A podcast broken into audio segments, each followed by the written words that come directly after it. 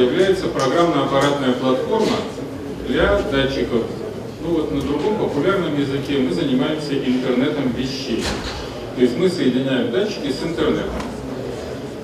А внизу, на первом этаже, нам предложили сделать стенд, и мы показываем, как это работает.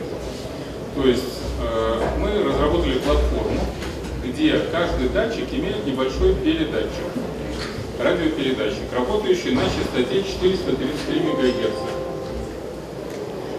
И есть э, небольшие сотовые станции размером с э, такую сигаретную коробку. Это все можно сегодня посмотреть. Если кто-то уже посмотрел, то, наверное, представляет себе, о чем я говорю. Которые позволяют создать на поле или в каких-то хранилищах, или в каких-то производственных помещениях небольшую такую локальную сотовую сеть, где вместо людей в этой сотовой сети между собой и интернетом общаются сенсоры, датчики.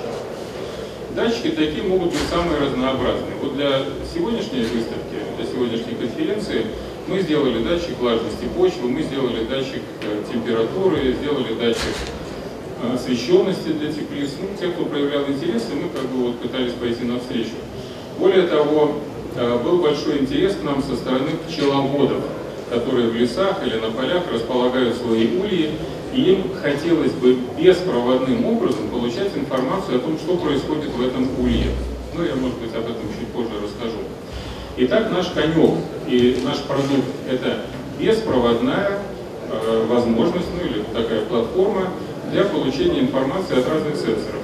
Все сенсоры все э, радиопередатчики, все приемники, все сопряжение с интернетом мы делаем сами. Поэтому, будучи вот такими универсальными разработчиками, мы фактически отвечаем на любой заказ. То есть вот э, подходили люди, которым нужно, скажем, на виноградниках определять всю э, диаграмму влажности на разных уровнях вот этого большого поля.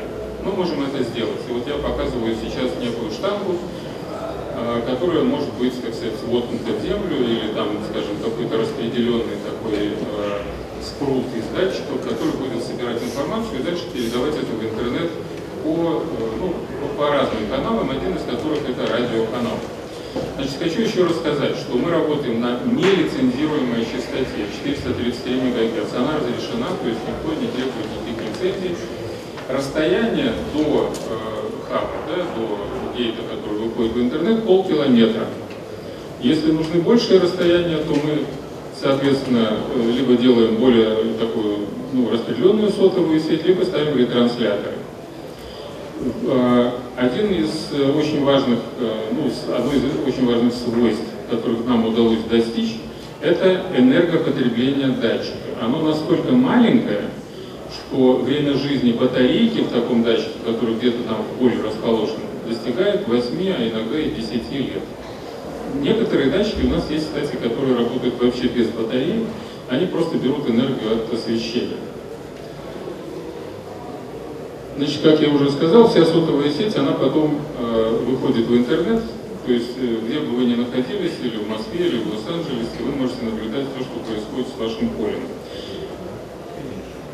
Значит, поскольку датчики беспроводные и автономные, легкие, вот они буквально вот как вот этот вот пультик, да, то они могут быть под, э, расположены не только в ну, каком-то стационарном месте, либо в земле, либо в каком-то хранилище, в каком-то какой-то упаковке, если на то пошло, да, они могут расположены быть на транспорте, на животных. Ну, мы сегодня не говорим про животноводство, но это им тоже очень интересно.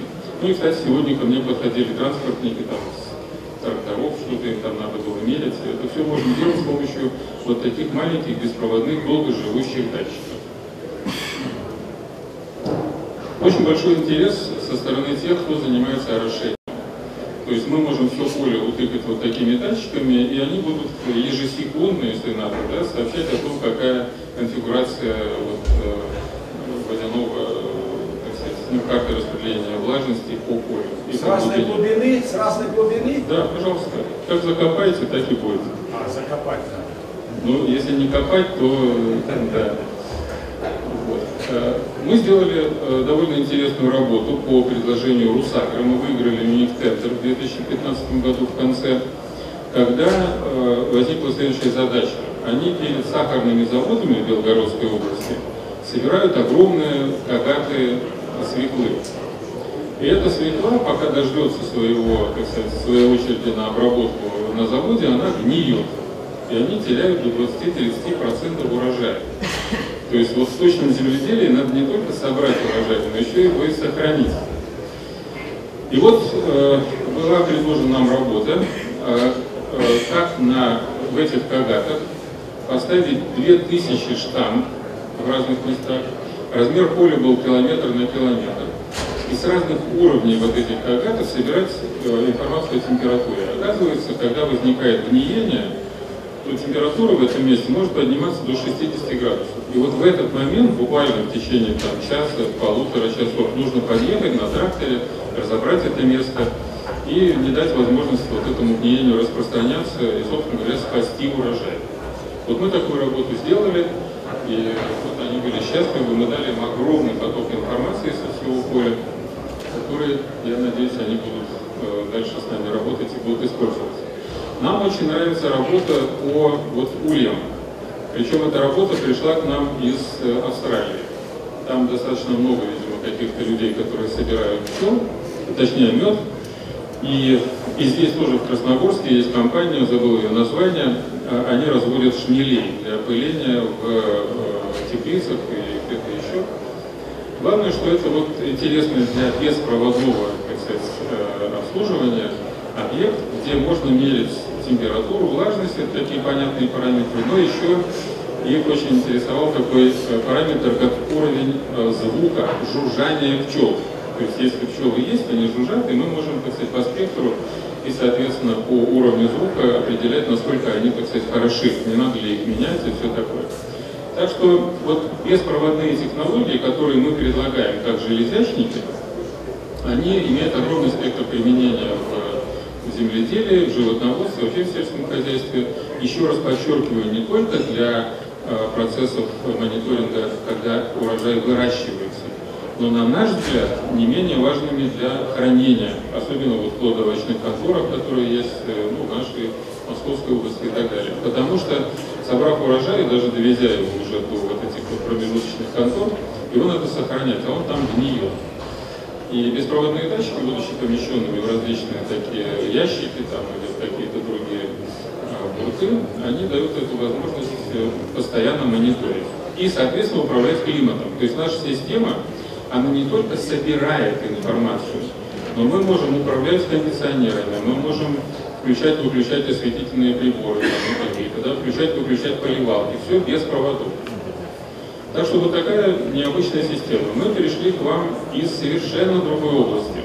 Вот, как я уже говорил, из интернета вещей, из систем контроля доступа. И вот на этом я, пожалуй, закончу. Спасибо вам большое за внимание. Смотрите то, что у нас... А, есть, да? А мне уже и сказать-то нечего. Так что давайте задавайте вопросы, адрес, если вам будет интересно. часть есть у вас адресная? Адрес. Каждый датчик имеет 4-байтный э, адрес. Так что там огромное количество комбинаций. Мало того, у нас идет очень жесткая цифровая фильтрация э, сигналов. То есть помехи для нас, кстати, не очень страшны. И э, все сигналы зашифрованы. Так что никакой американский хакер нам не помешает. Да, я думал, что вы сразу в Америку передаете, да. В Америке у нас есть своя компания. Так что все, все в порядке. А что делать с воровством датчиков? Значит, датчики можно окружать радиоминами, и просто как только происходит подобное событие, можно об этом давать сигнал. Значит, у Русакра тоже была такая задача. Значит, они говорят, вот нам хорошо бы, чтобы каждый датчик был оснащен GPS-трекером, и когда его куда-то уносят, чтобы мы знали, куда его унесли. Да. Конечно, это дорого. Энергозатратно. И энергозатратно. Поэтому мы предложили другую систему. Мы предложили систему охранных датчиков на, на, на вот эти штанги. То есть как только ее начали выдергивать, она затряслась, и тут же пошел сигнал, что датчик в таком-то месте кто-то, так сказать, пытается вандально на него воздействовать. Тогда нужно, чтобы просто подъехала группа реагирования и отреагировала. Да, еще, еще один вопрос. А, если на больше, чем 500 метров, то есть на какие-нибудь другие системы, то насколько уменьшится автономность этих датчиков? Смотрите, значит, ну, есть, есть две проблемы. Одна – это увеличивать мощность передатчика не разрешит Государственный комитет по радиочастотам. Поэтому нужны ретрансляторы. Вот и все. Так что просто надо ставить ретранслятор. Транслятору, транслятору нужно питание. Ну, всем нужно питание. Нет, ну это вопрос, да, правильно, но физику не обманешь. То есть там, где нужно питание, нужно дать питание. Оно не будет большим. Как я вам сказал, наши э, датчики, они имеют э, время жизни э, батареек до 8 лет некоторые. И поэтому для одного сезона, вот нам заказывал Русага штанги на чтобы 6 месяцев, чтобы работал датчик, а он работает уже 3 года, и батарейка села на 3,1 вольта. То есть в, в этом смысле на один сезон там не будет больших затрат и все будет автономно. И транслятор может быть на батарее? Конечно. Конечно. Вот вы сделали потрясающее открытие. Физическое. Да. Я очень заинтриговал вас датчик по влажности, который вы как тщательно сказали, сказали, что что-то решение. Абсолютно правильно. Решение нужно, нужно, очень много датчиков. Почему? Потому что очень высокая частота. Первый вопрос. В принципе, основа, так сказать, ваш датчик, потому что то, что я знаю, да, достаточно дорогой и весит тоже точно. А если мы хотим точно, можно сказать, ориентировочно, но там еще, Да, давайте я отвечу. принцип, дачи, если можно. Можно. И второй вопрос сразу. Стоимость. Чтобы можно было понять, сколько датчиков можно реально поставить на полку. Потому что высокая, много датчиков. Да. Смотрите, значит, я вам отвечу вот как э, физик, да, потому что я физик из института общей физики. Датчик влажность можно измерить тремя способами. Первый способ это просто померить проводимость почвы, сопротивление. Да? Он самый неточный. Второй способ это так называемый способ э, индуктометрии, то есть померить вокруг датчика диэлектрическую проницаемость. Он бесконтактный, он самый лучший в. Но это все такие простые датчики. И третий способ, э, сейчас я его вспомню, это измерить влажность воздуха в некой капсуле, которая помещена в почву. Ну, она тоже, так сказать, через мембрану это можно делать. Ну, четвертого не знаю. Ну, я пока Хорошо. Какой? Хорошо. Окей, пообщаемся. Волне. Хорошо. Ну, мне кажется, что это есть электрическая конденсация. Значит, стоимость. Э, Я думаю, что вот такой датчик, если говорить о непроводимости, проводимость самый дешевый, он будет стоить там, ну, порядка 2000 рублей такой датчик. А если делать его вот на диэлектрической проницаемости, ну, где-то рублей на 500-600 будет подороже. Вот ваш метод, я, честно говоря, не знаю, как это меряется, но я думаю, что это тоже не сложно. Вот так. Но, смотрите, это все самые такие простенькие датчики. Для Русагры мы сделали там датчик с э, шлейфом, ну точнее там был передатчик с шлейфом датчиков. Вот он стоил за 2000 штанг, вся система стоила удельно на штангу э, 10 тысяч рублей. То есть это зависит все от сложности, да, и всяких других особенностей, которые вот Русагра нам навертела, там довольно много условий, поэтому все подорожало. А сейчас стандарт, по которому все передается, вот, Стандарт 433 минут. Что?